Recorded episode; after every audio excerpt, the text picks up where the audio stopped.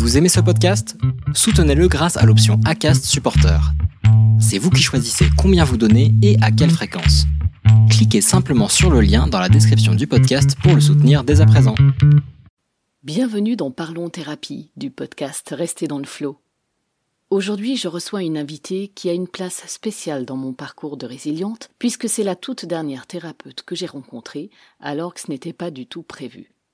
En février 2020, je suis allée consulter Marthe Vertueux, coach de vie et thérapeute spécialisée en rebirth. Et bien m'en a pris, car grâce à elle, j'ai pu corporellement échanger, dialoguer avec la petite fille que j'avais été. Je vous assure que ce fut un moment très fort et je ne regrette absolument pas, bien au contraire. C'était peut-être la dernière chose qu'il me restait à faire par rapport à mon histoire. Je n'avais jamais vraiment testé de thérapie partant du corps. Bon, peut-être la microkinésithérapie à mes 18 ans, c'est vrai. D'ailleurs, il faudra que je vous en parle, mais depuis ce temps-là, pas grand-chose sur mon corps, hormis une ou deux séances de massage ayurvédique il y a une quinzaine d'années déjà, puis plus récemment, en 2019, une séance de shiatsu. Là, j'avoue en effet, les praticiennes m'ont fait remarquer que, tiens, c'est bizarre, vous semblez couper depuis votre cou jusqu'à votre sexe. C'est étrange comme si rien ne passait entre votre mental et votre corps. Et moi de leur répondre à quinze ans d'intervalle Ah, ça Non, mais ça c'est normal, rien d'exceptionnel. Non, ça c'est dû à mon histoire, mais ça va. Alors évidemment, je suis peut-être un cas à part, puisque en une seule séance, Marthe m'a permis de me libérer. Corporellement. Là où, d'une manière générale, plusieurs séances sont nécessaires. Quoi qu'il en soit, dans cet épisode, Marthe nous explique d'où vient la méthode et ce qu'est le rebirth. Comment cette technique, basée sur le souffle, sur les inspires et les expires, m'a permis de réengrammer mon corps, c'est-à-dire de mémoriser une nouvelle information dans mon corps. J'ai pu dire à ce corps de femme, celui qu'il est, dans toutes ses dimensions, avec tout ce que cela implique, le corps de de mère épanouie qu'il est, le corps de femme indépendante et désireuse des plaisirs de la vie qu'il est, le corps de femme épanouie sexuellement et désirante. Oui, parce qu'il n'y a jamais le consentement seul. Sans le désir, le consentement n'est pas entier. Donc le corps désirant et consentant. Et le corps de femme ambitieuse et créatrice, bref, tout ce que je suis malgré le traumatisme que j'ai subi pendant mon enfance, afin qu'il ne reste plus bloqué sur d'anciennes informations qui avaient trait à l'enfant que j'étais et qui n'avait plus lieu d'être. Nous avons donc aussi parlé des enfants, du besoin de lien des enfants, mais pas seulement. Allez, on y va.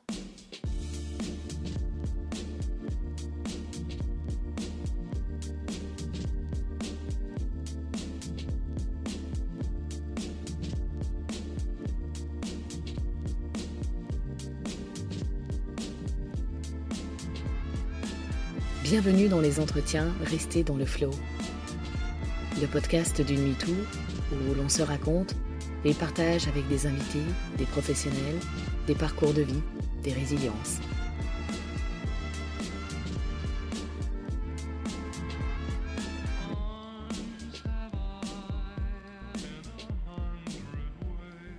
Bonjour Marthe.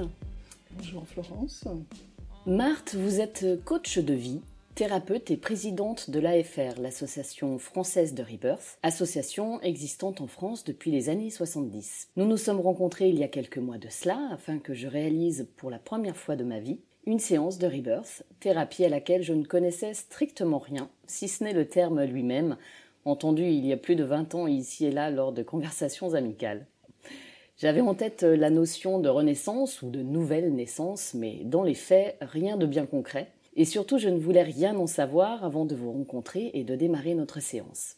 Séance qui s'est très bien passée, qui a fini de libérer ce qui était déjà bien avancé intellectuellement, émotionnellement, mais qui physiquement n'avait pas encore permis une totale libération. Ma mémoire corporelle avait besoin de se débarrasser encore de vieilles informations, de vieilles douleurs et d'une mise à jour des émotions correspondant plus à ce que je suis aujourd'hui et liées différemment au passé, avec un autre regard.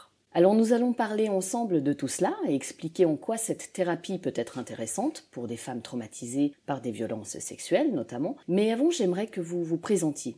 Comment en êtes-vous venu à pratiquer le rebirth alors que vous étiez déjà formé à la PNL, euh, au yoga et à bien d'autres pratiques? Parce qu'en plus, il est conseillé, voire nécessaire, d'avoir pratiqué le rebirth pour soi-même avant de décider d'en faire son métier. C'est même indispensable. on, ne peut, on ne peut œuvrer qu'à partir de son propre vécu. En général, la thérapie, c'est ça. Le thérapeute, il part de sa propre histoire. Et moi aussi, j'en suis venue au Rebirth par rapport à mon histoire. Je suis arrivée à Paris, fraîchement déracinée de mon île natale, et j'avais du mal à m'intégrer ici, en France. De fil en aiguille, je, me suis toujours intéressée à la philosophie, aux, aux religions, et puis de par mes racines, il y a une partie de ma famille qui est liée à l'hindouisme, et quand je suis arrivée ici, ben, j'ai commencé à me documenter. J'ai découvert le yoga, j'ai découvert plein d'autres choses, et puis euh, pendant le yoga, on pratique beaucoup la respiration. Et cette respiration a fait émerger chez moi beaucoup, beaucoup d'émotions. Et donc, euh, j'ai décidé de trouver une méthode qui puisse m'aider à justement résoudre cet état émotionnel. Et un jour, je suis partie, j'ai fait un, stage de développement personnel dans lequel il y avait deux séances de rebirth. Et ça a été la révélation pour moi. Et c'est comme ça que j'en suis arrivée à m'intéresser au rebirth, à le pratiquer, déjà pour mon propre bien-être, hein, par rapport à ma propre histoire, et d'aller plus loin, je me suis même inscrite à une formation. Je me suis dit au moins ça va t'obliger à y aller régulièrement et et en fait c'est comme ça que euh, voilà j'ai eu cette formation, j'ai eu ce diplôme et que de fil en aiguille, eh bien euh, maintenant j'en fais ma profession après avoir travaillé pendant très longtemps euh, en tant que salarié. Donc maintenant je pratique le rebirth non seulement en tant que praticienne mais aussi pour moi. Ce qui m'a beaucoup impressionné dans le rebirth, c'est le fait que mes pensées, mon mental ne sont plus présents. Il y a un moment dans la respiration où j'ai été euh, très euh, surprise de voir comment mon corps répondait à la respiration. Comment le fait de respirer et de mettre du souffle dans une émotion pouvait m'aider à non seulement à la, laisser émerger et aussi euh, ben, à la libérer. Et donc le rebirth, pour revenir à l'histoire du rebirth, le rebirth a été mis, remis au goût du jour par un homme qui s'appelle Léonard Orr, qui était thérapeute américain et qui euh, s'intéressait déjà quelque peu à la respiration et a eu l'occasion un jour, alors qu'il s'était plus ou moins endormi dans une euh, dans son bain, il a eu l'impression d'avoir revécu sa naissance. Et depuis ce jour, il n'a eu de cesse de faire des expériences avec ses amis, de faire des recherches, et il s'est rendu compte que cette respiration, qui ne s'appelait pas Rebirth à l'époque, mais qui s'appelait euh, différemment selon les ethnies, était une respiration qui était euh, pratiquée dans les rites de passage pour les jeunes adolescents, dans les ethnies amérindiennes, australiennes. Et donc, il a continué à faire ses, ses recherches avec euh, des groupes pilotes. Et au, au fur et à mesure, eh bien, il en a fait une méthodologie qui est celle d'aujourd'hui, qui a aidé beaucoup de gens et qui est arrivée en France dans les années 70. L'un des pionniers de cette, euh, de cette méthode en France a été Jacques de Panafieux et également Sondra qui a beaucoup travaillé aussi, qui était l'assistante de Léonard Orr.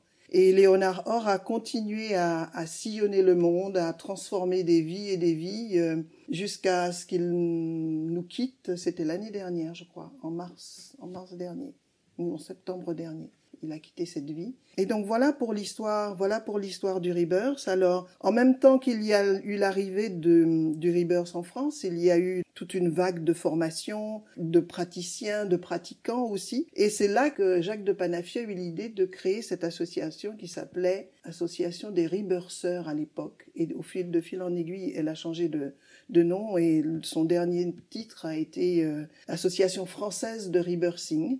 Et donc euh, cette association, eh bien, euh, nous avons été obligés de la clore par manque de, de, participants, manque de temps, de bénévolat, de bénévoles. Mais maintenant, il, y a moult praticiens euh, en France et, et dans le monde. Chacun certainement aménageant cette méthode à sa façon, dans la mesure où la pratique, l'apprentissage, la, pratique même du rebirth a besoin d'être inclus dans d'autres euh, pratiques. Et mm. pour ma part, euh, bon, j'ai étudié, j'ai étudié la PNL, j'ai étudié aussi la psychologie, certaines pratiques de d'art thérapie comme euh, le mandala, j'ai été formée aussi à la pratique du mandala et aussi à l'écriture automatique, ce qu'on appelle l'auto-louange. Et tout ça, ce sont des, ce sont des méthodes qui euh, combinées entre elles, font une certaine synergie et, nous, et permet à la personne d'être plus dans sa spontanéité, dans le contact avec les profondeurs d'elle-même, cette profondeur que souvent on oublie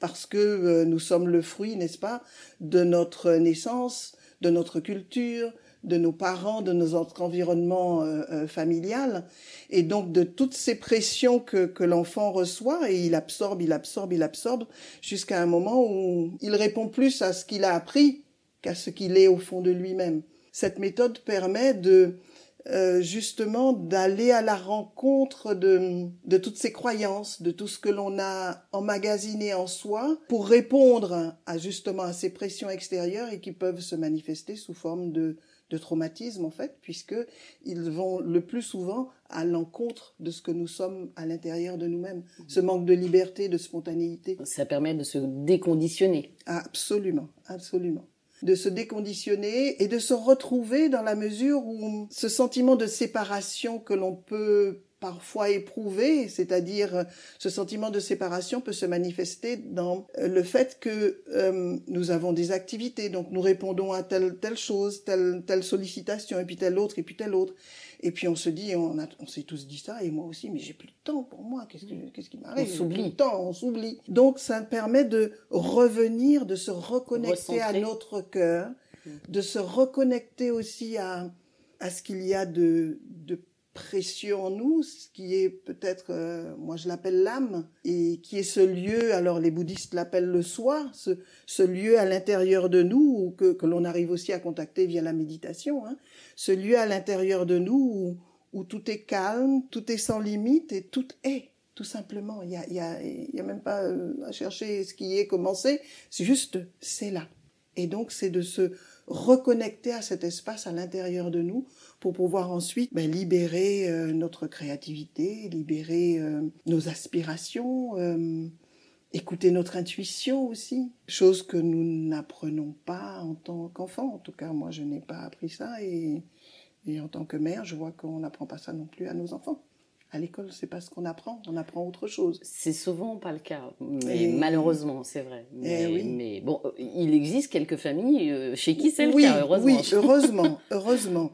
Mais c'est quelque chose qui, à mon sens, devrait devrait être euh, peut-être pas appris parce que ce sont des choses que nous avons déjà à l'intérieur de nous et qui correspondent déjà à une, une certaine forme de connaissance de nous-mêmes. Mais disons que c'est trouver le chemin. On pourrait aider les enfants à ce chemin. Il y a quand même certaines écoles, dont l'école Steiner, qui permet de, de grandir comme ça. Absolument. Par contre, après, il faut pouvoir s'adapter aussi au monde tel qu'il est. Absolument. Mais il y a peut-être un Les deux sont importants. Absolument, absolument. Mais ça me fait beaucoup penser, parce que là, mine de rien, et on va en parler effectivement de la technique, tout est basé sur le souffle, mais cet aspect de la chose avec ce, cette façon de retrouver une certaine forme de, de sérénité, moi, je la constate de loin, mais peut-être parce que j'en côtoie, chez les apnéistes, qui travaillent énormément le souffle, et puis qui, mmh. de facto, sont en lien avec la nature, en lien mmh. avec euh, mmh. l'eau, la, mer. Voilà, ça me fait vraiment penser à, eux.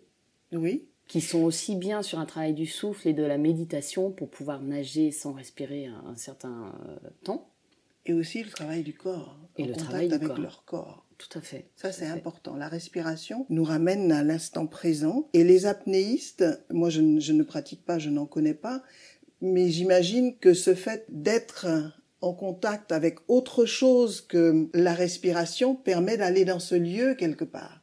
L'un des postulats de la respiration, Rebirth, c'est respiration consciente, connectée. D'ailleurs, pendant la respiration, certaines personnes peuvent être en apnée. Et peuvent faire des apnées très longues. Et il s'avère que pendant ces apnées très longues, elles sont en contact avec un autre plan de conscience. Et ça, ça aussi, c'est intéressant. Donc, je pense que les apnéistes sont dans cette... Peut-être sans le savoir, hein, mais, euh, mais ça, ça s'en rapproche. Donc, justement, on va parler de l'origine de, de, cette technique du, du rebirth qui est une technique respiratoire basée sur l'hyperoxygénation. Donc c'est une pratique d'hyperventilation qui permet la libération et la transformation des émotions, des événements refoulés dans notre inconscient, mais gardés en mémoire corporelle. Ce sont d'ailleurs les inspirations et les expirations successives, réalisées sans aucune pause, qui activent notre corps émotionnel. Ça, je l'ai constaté, je l'ai ressenti. On lâche complètement prise, tout en étant entouré et, rassuré par votre présence, en l'occurrence pour moi en tout cas, et votre soutien. Et c'est ce qui fait toute la différence avec n'importe quelle autre thérapie selon moi, parce qu'on ne peut pas gruger, on ne peut pas se mentir à nous-mêmes, puisqu'il n'y a rien d'intellectuel, on est complètement dans cette phase d'inspiration et d'expiration qui, sont, qui vont même jusqu'à être des râles. Mhm. de libération totale. Parce que pendant la respiration, le mental, à un certain moment, il n'a plus cours. Au début de la respiration, le mental est là pour dire attention, elle m'a dit il faut que je respire comme ça, j'inspire, j'expire, je respire là, je respire là, je respire là. Et au bout d'un moment, le souffle qui s'est accumulé dans toutes les parties du corps où on ne respire pas, c'est aussi la particularité de cette respiration, c'est qu'on respire par la bouche. Il n'y a pas de temps d'arrêt entre les inspires et les expires. Ce qui fait que le corps emmagasine du souffle, du souffle et du souffle dans toutes les parties du corps, dans toutes les parties où on ne respire pas. Ça va jusqu'au bout des doigts. Ça peut aller dans les orteils, ça va absolument dans tout le corps, dans tous les muscles, dans toutes les cellules. Et à un certain moment, ce souffle se transforme en énergie. Et donc, c'est là que la personne peut dire, j'ai la tête qui tourne. Oui, on a la tête qui tourne parce qu'au bout d'un moment, la personne respire en circuit fermé, c'est-à-dire que l'énergie circule dans tout le corps le souffle se, transforme en énergie. Et donc, au bout d'un moment, le mental n'est plus là.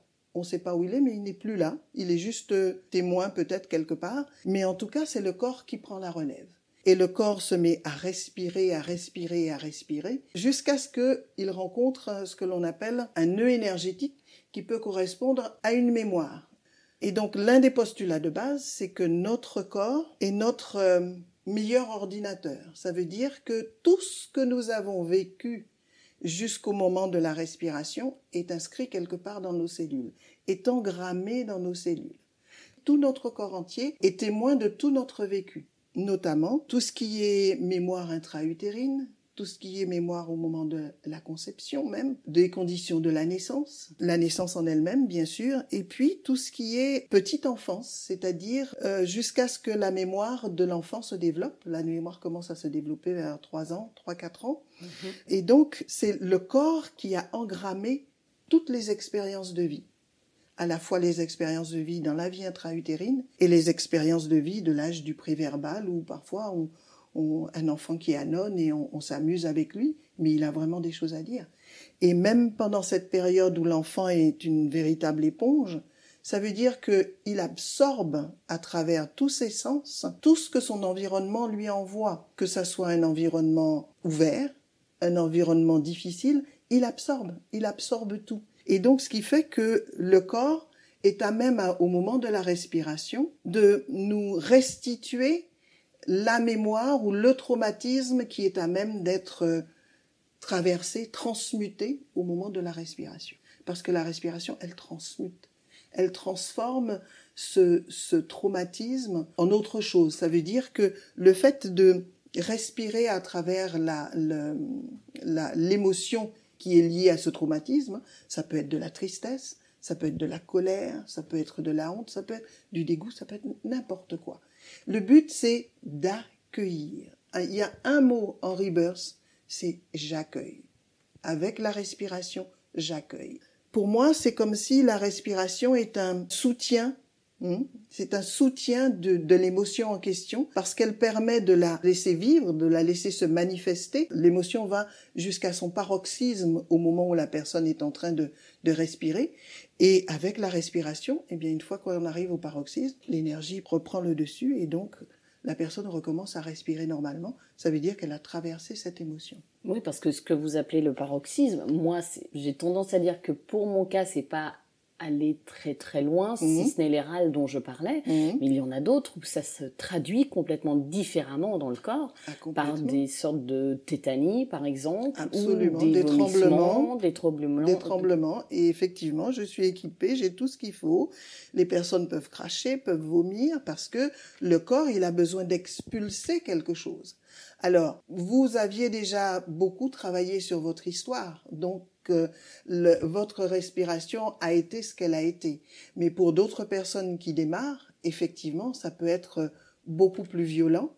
euh, dans la mesure où euh, effectivement le corps peut réagir de n'importe quelle façon. Ça peut être une transpiration abondante, ça peut être des douleurs, de la tétanie. Donc comme on a dit, la tétanie pas seulement dans les mains, hein. il peut y avoir une tétanie dans les chevilles et dans tout le corps. La personne peut se retrouver complètement momifiée. Et donc les effets de cette respiration, pour nous en tant que thérapeutes, sont des, j'allais dire, des cadeaux parce que ils sont accompagnés d'une émotion aussi en parallèle. La personne, par exemple, qui est complètement tétanisée, elle a peur. Et elle dit, mais je veux pas rester comme ça, je veux sortir de là. Ces paroles-là sont des paroles qui correspondent justement à un certain traumatisme qu'elle est en train de traverser avec la respiration et à travers cette tétanie. Et donc le fait qu'elle l'exprime, c'est déjà une façon de transmuter aussi. Son cerveau entend Hmm? Mhm. Ouais, je veux sortir de la formation qu'on exactement, exactement. Ça veut dire qu'elle est dans un passage avec la respiration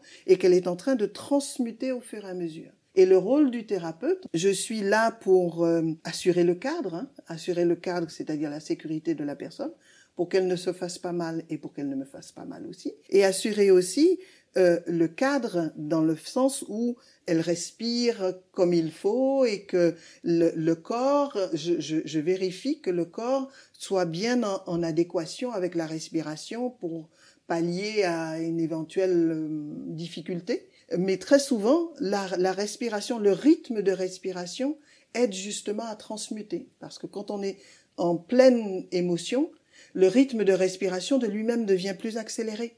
Et puis, il y a un moment où, effectivement, il peut y avoir des sons. Moi, j'encourage beaucoup les personnes à émettre des sons, à exprimer des choses, parce que j'estime que si elles viennent me voir, c'est pour exprimer des choses qu'elles n'ont pas eu l'occasion d'exprimer.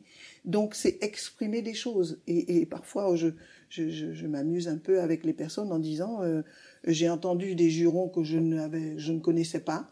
Votre langue maternelle, par exemple, c'est le polonais. Vous avez envie de parler en polonais. Vous parlez en polonais. Vous parlez dans votre langue maternelle. La langue qui vous vient, c'est la bonne. Je n'ai pas besoin de comprendre.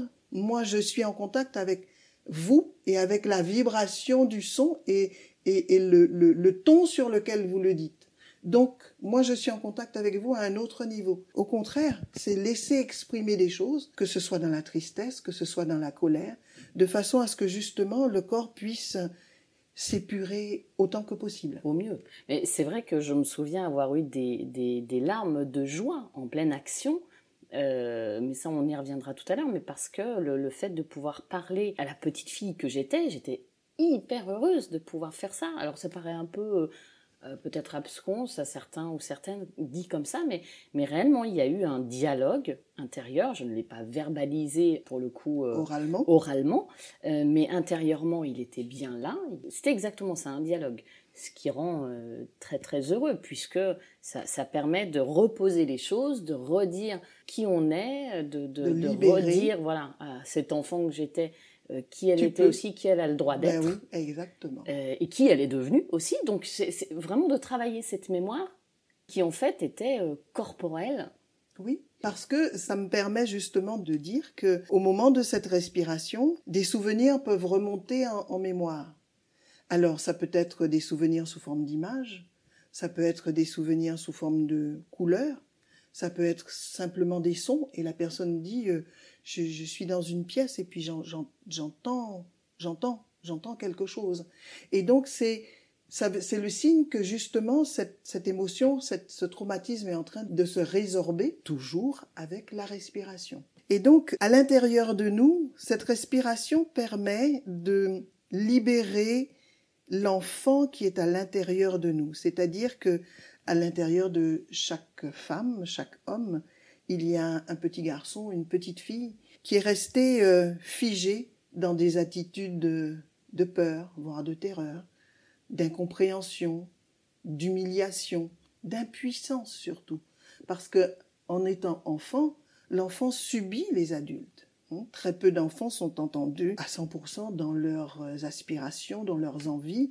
Il y a toujours le schéma familial qui vient, euh, qui vient donner des règles, établir des choses, et donc, euh, bon, ce qui est tout à fait normal aussi, hein, parce qu'un enfant vient aussi pour s'intégrer en société. Mais il y a cette, cet aspect émotionnel que souvent les parents ne, néglige un peu parce que euh, oh t'es un garçon, un garçon ça pleure pas, hein. c'est rien, regarde c'est juste une petite égratignure. Ben oui c'est peut-être une égratignure mais il a peut-être eu très très très peur.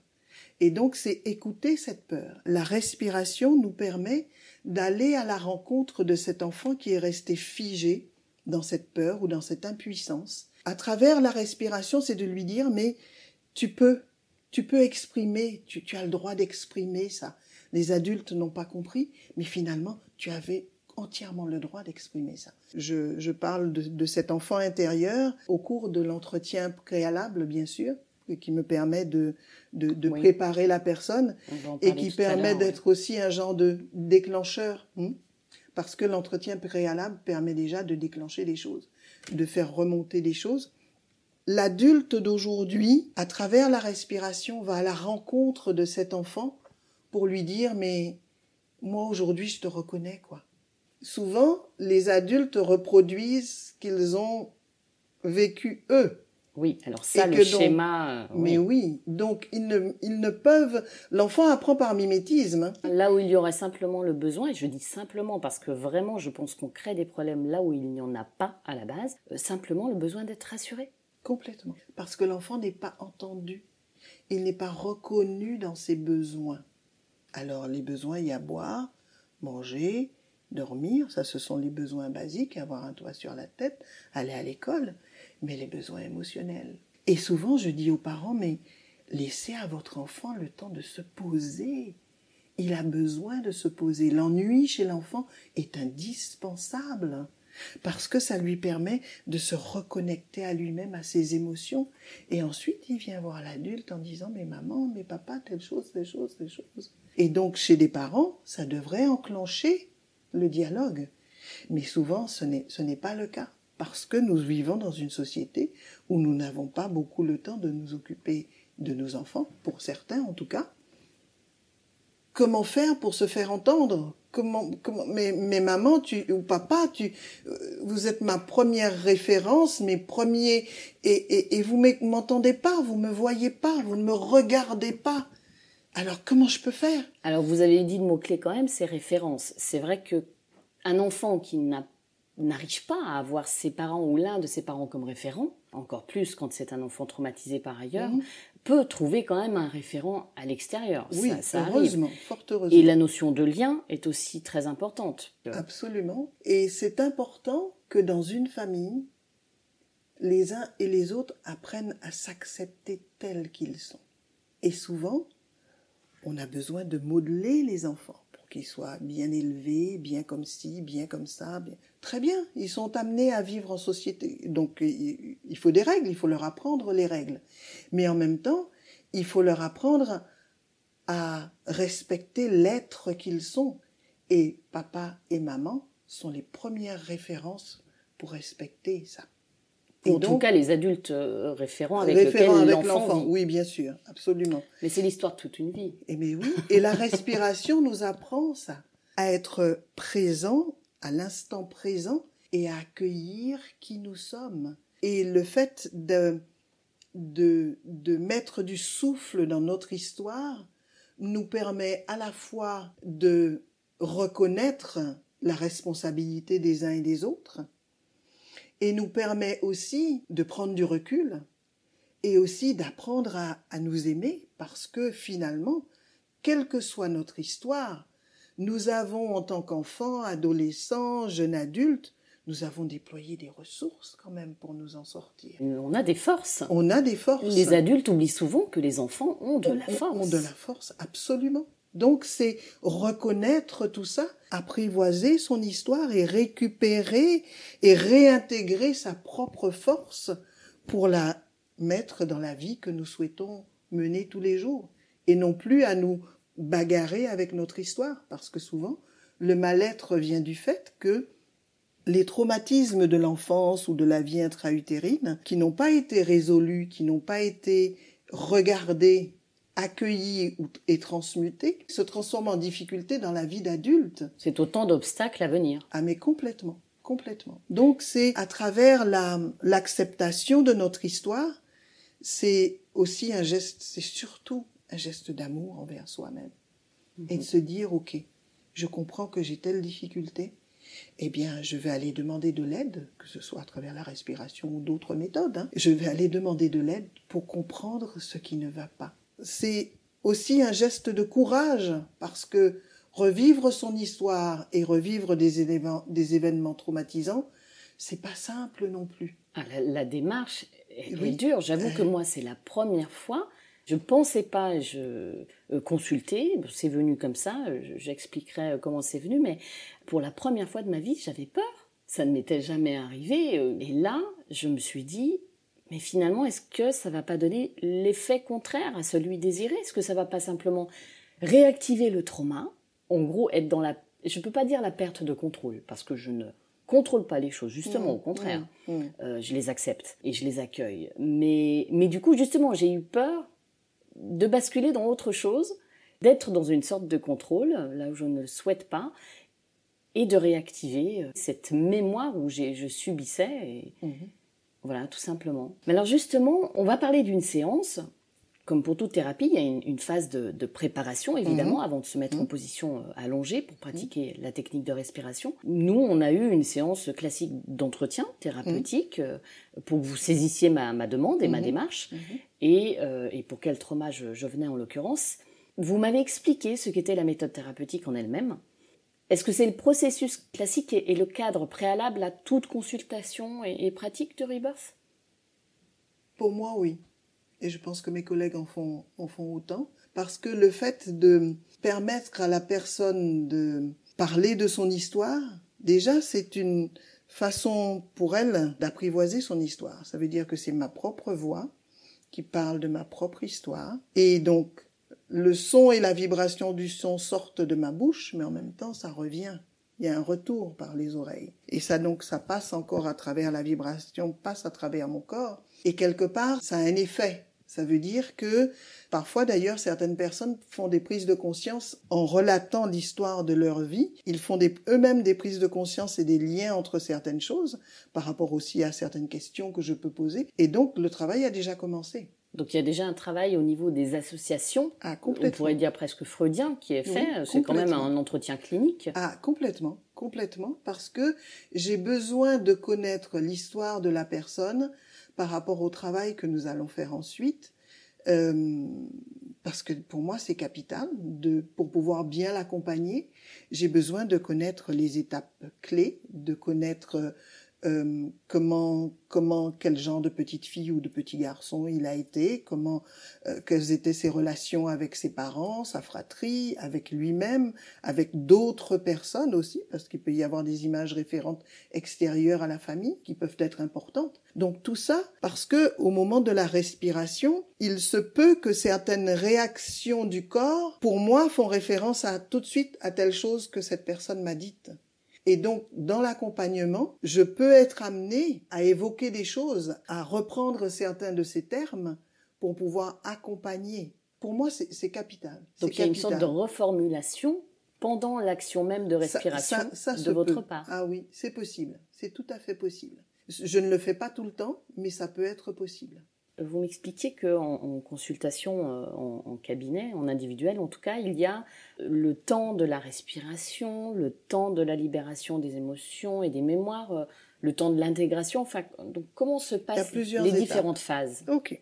Il y a toujours cet entretien préalable. J'offre la possibilité de faire l'entretien préalable parce que certaines personnes ont besoin de savoir à qui elles ont affaire, chose que je comprends tout à fait. Donc, on fait l'entretien préalable et au cours de cet entretien préalable, on peut décider d'un autre rendez-vous pour une respiration. L'entretien préalable permet à la personne de présenter son histoire et de présenter sa demande.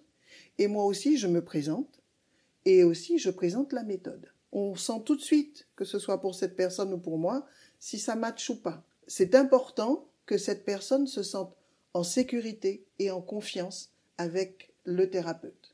Euh, ça arrive rarement, mais ça m'est déjà arrivé une ou deux fois où la personne n'était pas prête et j'ai dit bien écoutez on, en reste là si, vous voulez. Et, et, donc quand vous serez prête vous, vous reviendrez me voir ou compte tenu de ce qui avait été évoqué je peux peut-être dire peut-être que la kinésiologie vous irait mieux ou bien encore l'hypnose parce que il y a des personnes qui ne sont pas prêtes à entrer physiquement dans le travail parce qu'elles ont vraiment peur. Donc Bon, je respecte ça. Et donc cet entretien permet justement de, savoir si, c'est possible ou pas. Soit les deux sont séparés, soit nous commençons par un entretien et nous embrayons directement sur, euh, sur la respiration. D'ailleurs, je, c'est souvent cette méthode que, qui est adoptée, adoptée par, les, par les personnes parce que je me rends compte que effectivement au cours de l'entretien, il y a déjà un état émotionnel, il y a déjà un émotionnel qui est là. Il y a déjà de la matière qui remonte et donc ça nous permet d'embrayer directement pour la pour la première séance de respiration.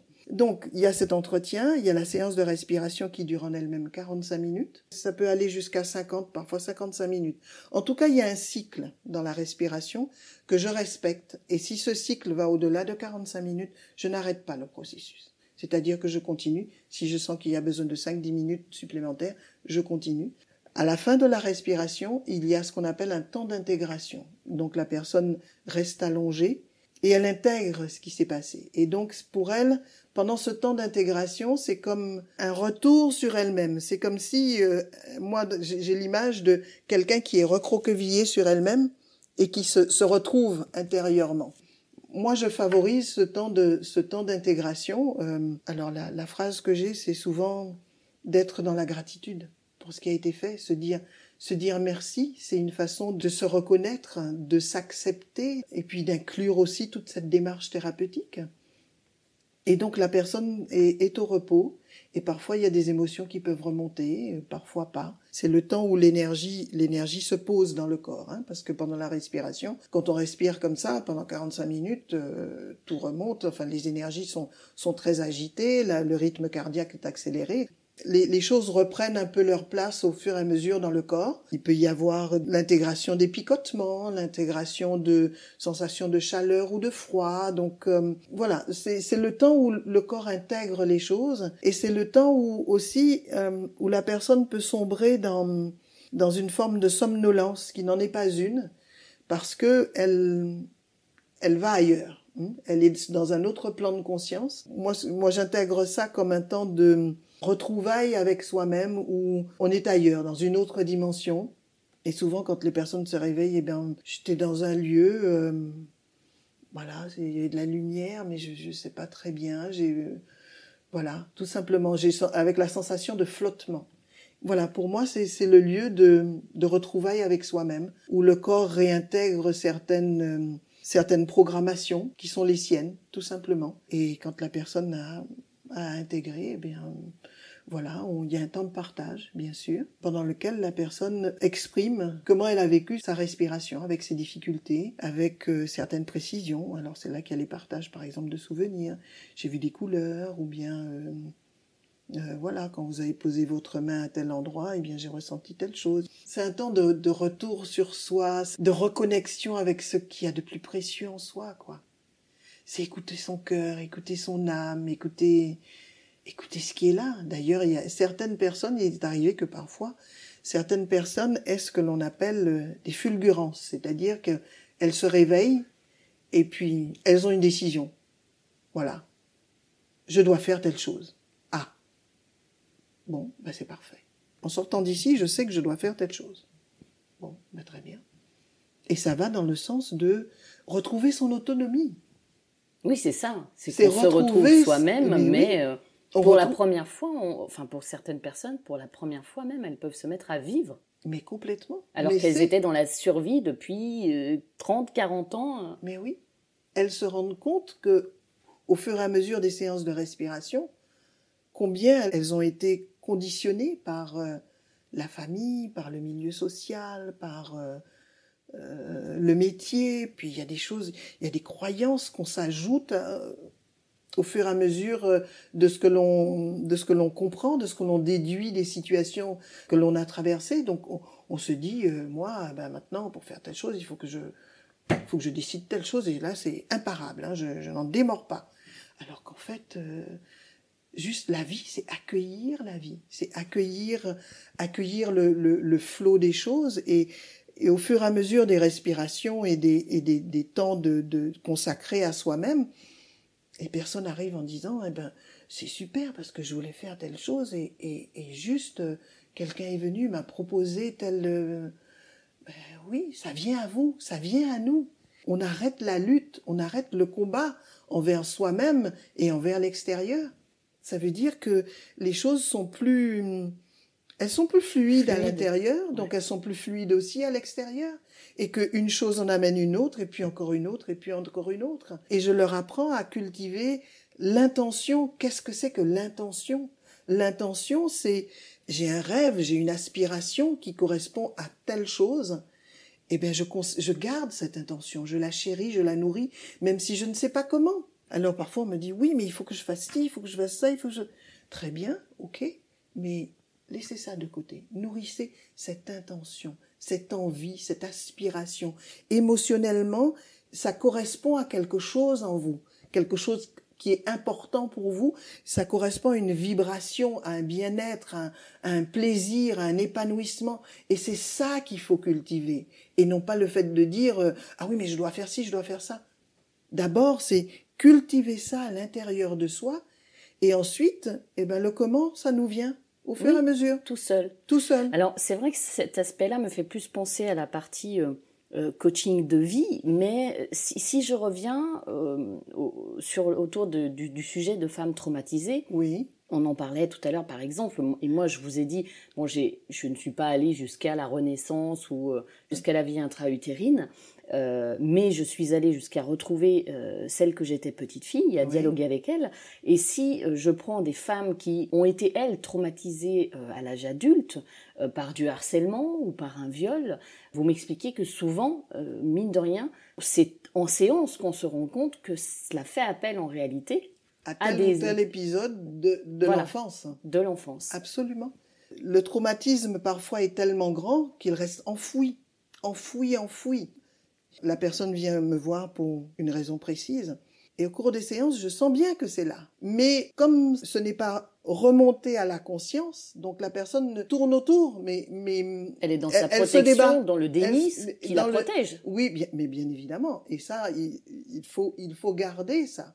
Mais en revanche, il faut le garder et l'aider à justement par un autre trajet, par un questionnement, par par d'autres choses, par d'autres respirations, arriver à ce traumatisme. Et donc, on constate que souvent, le traumatisme de, l'adulte d'aujourd'hui, eh bien, il correspond déjà à un traumatisme euh, inconscient qui était engrammé bien profondément et que le terrain avait déjà été préparé déjà dans la petite enfance ou dans l'enfance.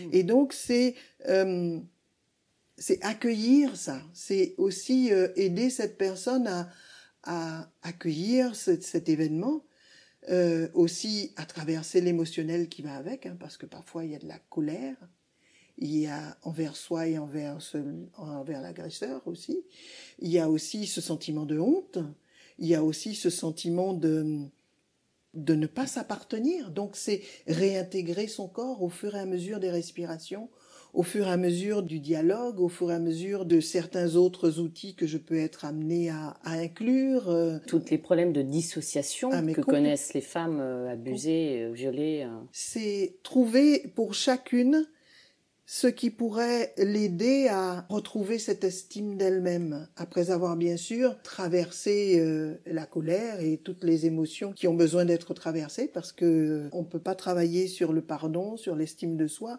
si les émotions basiques suscitées par l'événement n'ont pas été traversées, n'ont pas été transmutées hein, avec le souffle. Donc c'est au fur et à mesure de d'amener la personne à, se réapproprier son corps, à se réapproprier son histoire, se réapproprier ses propres choix aussi ses envies, et puis faire face aussi en passant par la peur aussi, hein, parce que la peur, euh, la peur elle est là, euh, et comment avec la respiration le corps transmute cette peur pour arriver vers quelque chose de, plus calme, d'acceptation de la réalité. En fait. de plus serein. De plus serein, complètement.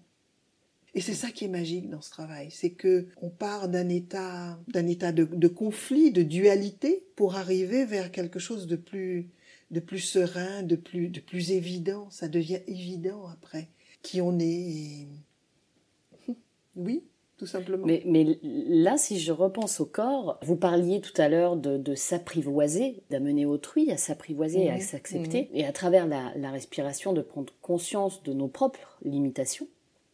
Et ce seulement à travers la, la respiration et l'inspire-expire. Et quand je vois les conséquences sur mon quotidien et ma cage thoracique, ça paraît tout bête dit comme ça, mais euh, je n'ai jamais aussi bien respiré de toute ma vie depuis mon enfance, moi, je, je, savais, je sentais que je respirais mal, euh, surtout quand j'étais dans l'eau.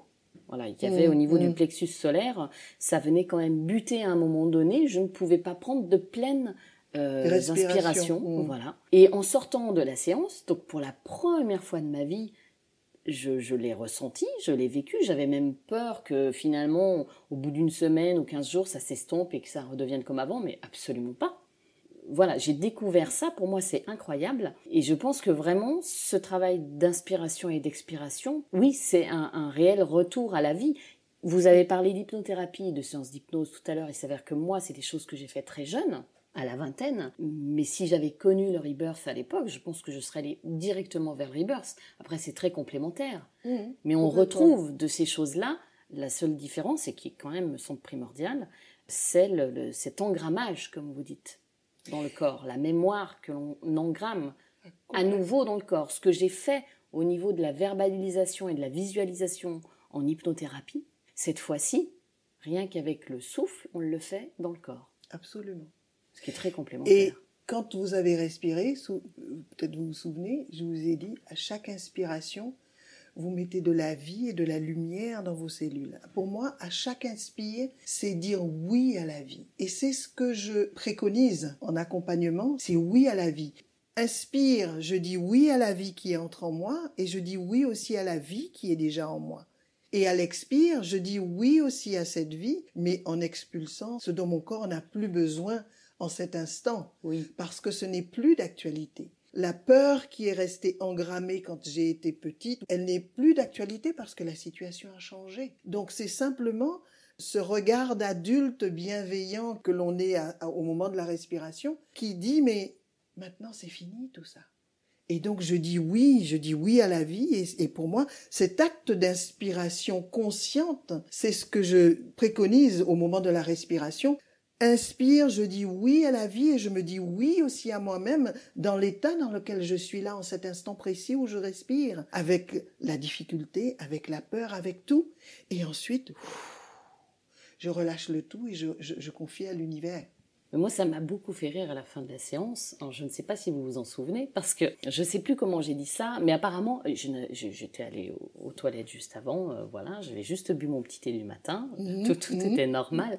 Et je pense que mon corps, alors que la respiration, euh, c'est ça, dure une 45 minutes à peu près, a fabriqué énormément d'eau. J'ai dû aller uriner très très longtemps, ce qui m'a énormément fait rire parce que ça m'a fait penser aux, tisanes et qu'on appelle je vais prendre une tisane pisse mémé et, j'ai dû m'exprimer, alors excusez-moi mes auditeurs et les auditrices, mais vraiment ça m'a fait énormément rire. J'ai dit moi je suis allée pisser Pépé, euh, c'est comme ça qu'on appelait mon grand-père, Pépé, et c'était très drôle parce que c'était euh, comme si j'avais remis les choses à leur place et cette eau, cette vie. dont vous n'aviez plus besoin. Non, absolument plus. Et je l'ai pris de manière presque, enfin presque, et même sûrement drôle, très drôle.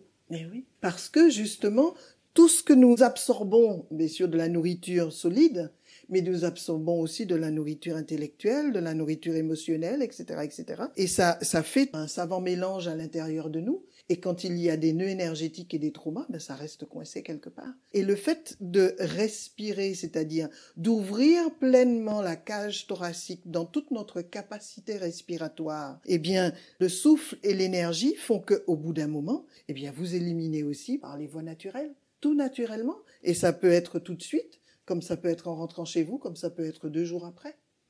Simplement, il y a quelque chose qui s'évacue, puisque il y a une transmutation qui s'est faite. L'oxygène et l'énergie circulant différemment, tout ce qui ne correspond pas à l'état vibratoire dans lequel vous êtes au sortir de la respiration, ben vous l'éliminez. Il y a des gens qui ont transpiré. Une fois, il y a une dame, elle est repartie. D'ailleurs, c'est depuis cette époque que je dis toujours amener un rechange parce qu'on ne sait pas ce qui peut se passer. Mais elle était trempée. Sous son manteau, elle est repartie en plein hiver, mais elle était trempée parce que elle a, elle a éliminé. Évacué. Mais oui, mais complètement. Et c'est sorti par les pores de sa peau. Mais c'est tout à fait ça. Il y a des gens qui éliminent, euh, par exemple, en faisant des sons. Moi, j'invite toujours à faire beaucoup de sons parce que parfois, il y a des choses que, il y a des choses que l'on a envie d'exprimer, mais il y a des mots qui, qui peuvent circuler comme ça dans le corps pendant la respiration dont la personne n'est pas consciente moi, je m'en rends compte et je dis, mais faites des sons. J'invite la personne à faire des sons et nous faisons des sons ensemble pour l'inciter à ouvrir sa voix, à ouvrir la voix de sa voix à l'intérieur d'elle pour qu'elle puisse entendre sa propre voix et s'autoriser à exprimer des choses pour que, à travers le son, la vibration du son, le corps se libère. Et parfois, certaines personnes me disent, mais oh, je savais pas que j'avais autant de voix. Ben, j'ai dit, ben, écoutez, c'est pas fini, on va continuer. C'est vrai que ça m'a fait penser aux exercices. Quand on fait du, théâtre, on a énormément de, cours différents et variés, dont le, chant avec des professeurs. C'est très physique, c'est très technique. Donc ça ne m'a pas surprise, moi qui avais mm. connu ça. Mais c'est vrai que ça peut euh, sembler très très étrange aux personnes qui n'ont jamais entendu leur voix ou utilisé leur voix ou travaillé leur voix. Absolument. Et ce principe de voix, par exemple, c'est quelque chose que j'ai inclus dans ma parce que je m'en suis rendu compte moi-même, j'en avais besoin. Et je me suis rendu compte aussi avec la pratique que le fait de faire des sons à très très très très longs et très profonds, la tétanie s'en va. Elle dissipe aussi la tétanie. Donc ça me permet de dire que effectivement, de par ma pratique, j'ai constaté que la vibration du son permet de libérer aussi donc, euh, on y va dans le son. Et ça peut être le son avec euh, le son avec des A, ça peut être le son à travers le rire, ça peut être euh, le son sous diverses formes. Mais c'est une façon d'exprimer les choses. Moi, je suis une thérapeute, je dis, si vous venez ici pour être un peu sur votre contre à soi et moi, ça me va pas. C'est pas la peine de venir parce que ça, n'ira pas. Non, ça ne marchera pas. Mais au bout d'un moment, alors la première séance, il y a des gens qui sont beaucoup dans le contrôle. Hein. Bon, dans la première séance, ils sont un peu comme ça, ils respirent à peine, il s'est rien passé. Ah. Mais c'est de la protection. Bien sûr, c'est de la protection pour eux. C'est normal. Hein. Ils pensent qu'il ne s'est rien passé. Je dis, euh, attendez quelques jours. On en reparlera. Et puis à la prochaine séance, ah ben, vous savez que finalement telle chose. Ah, je dis ben oui, ben, vous voyez, il s'est mmh. passé des choses. La première séance permet d'apprivoiser la respiration et de dire au corps, de lui donner cette information selon laquelle tout va bien, quoi. C'est juste une respiration qui permet de se libérer, d'être en connexion euh, avec moi-même, de voilà. Et, et, puis au bout de la deuxième, eh ben, il se passe des choses, bien évidemment. On va clore ce podcast, mais avant, j'aimerais vous poser une question, donc qui s'appelle Rester dans le flot. Oui. Et j'aimerais avoir votre avis pour les personnes en phase de résilience ou celles qui n'en sont pas encore là, qui ne sont pas encore sur ce chemin-là et qui nous écoutent. Pour vous, c'est quoi être dans le flot Est-ce que c'est justement reprogrammer euh, notre mémoire corporelle, évacuer les émotions de manière pérenne, retrouver une certaine sérénité? C'est quoi? Alors pour moi, être dans le flot, c'est déjà être dans l'accueil. Le flot, ça, ça coule tout seul. C'est être dans l'accueil. Être dans l'accueil de la vie, être dans l'accueil de soi, être dans l'accueil de l'idée selon laquelle notre corps peut nous guérir et que nous pouvons être chacun de nous notre propre guérisseur. Pour moi, c'est aussi être à l'écoute des circonstances de la vie qui peuvent nous pousser à nous repositionner, à nous dire mais qu'est-ce qui est important pour moi? Et à nous recentrer sur nous-mêmes. Et puis c'est être dans l'amour de soi, être dans l'amour de, de tout ce qui nous est proposé ici et avec les autres, avec, euh, avec soi-même. C'est un peu ça le flou pour moi. C'est très beau, merci Marthe. Merci à vous Florence, merci beaucoup. Rester dans le flow est un podcast mensuel du label Podcut. Et tous les mois, je vous parle seul ou avec un, une invitée pour parler résilience. Vous trouverez sur le site web restezdansleflow.me toutes les informations citées dans cet épisode. Abonnez-vous au podcast sur la plateforme de votre choix pour recevoir une notification lorsqu'un nouvel épisode est publié. Si vous aimez rester dans le flow, N'hésitez pas à le soutenir en laissant un avis 5 étoiles sur Apple Podcast ou sur la plateforme que vous aimez utiliser. Ainsi, vous participerez à faire découvrir à d'autres des histoires inspirantes, des parcours de vie de résilientes et contribuerez à redonner de l'espoir.